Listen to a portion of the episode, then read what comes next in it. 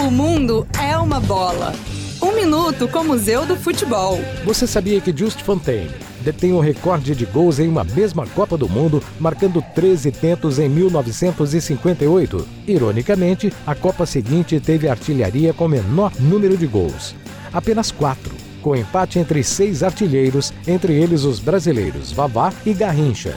Mais de 30 anos depois, um grupo de pesquisadores chegou à conclusão de que o iugoslavo Jerkovic teria feito mais um gol, chegando a cinco no total, sendo então o único artilheiro de 1962. Mas apesar de muitas publicações confirmarem essa informação, a FIFA nunca reconheceu o resultado da pesquisa e a Copa do Chile continua com uma artilharia conjunta de 24 gols, dividida entre seis jogadores. Para mais informações, acesse museudofutebol.org.br. Apoio CBN.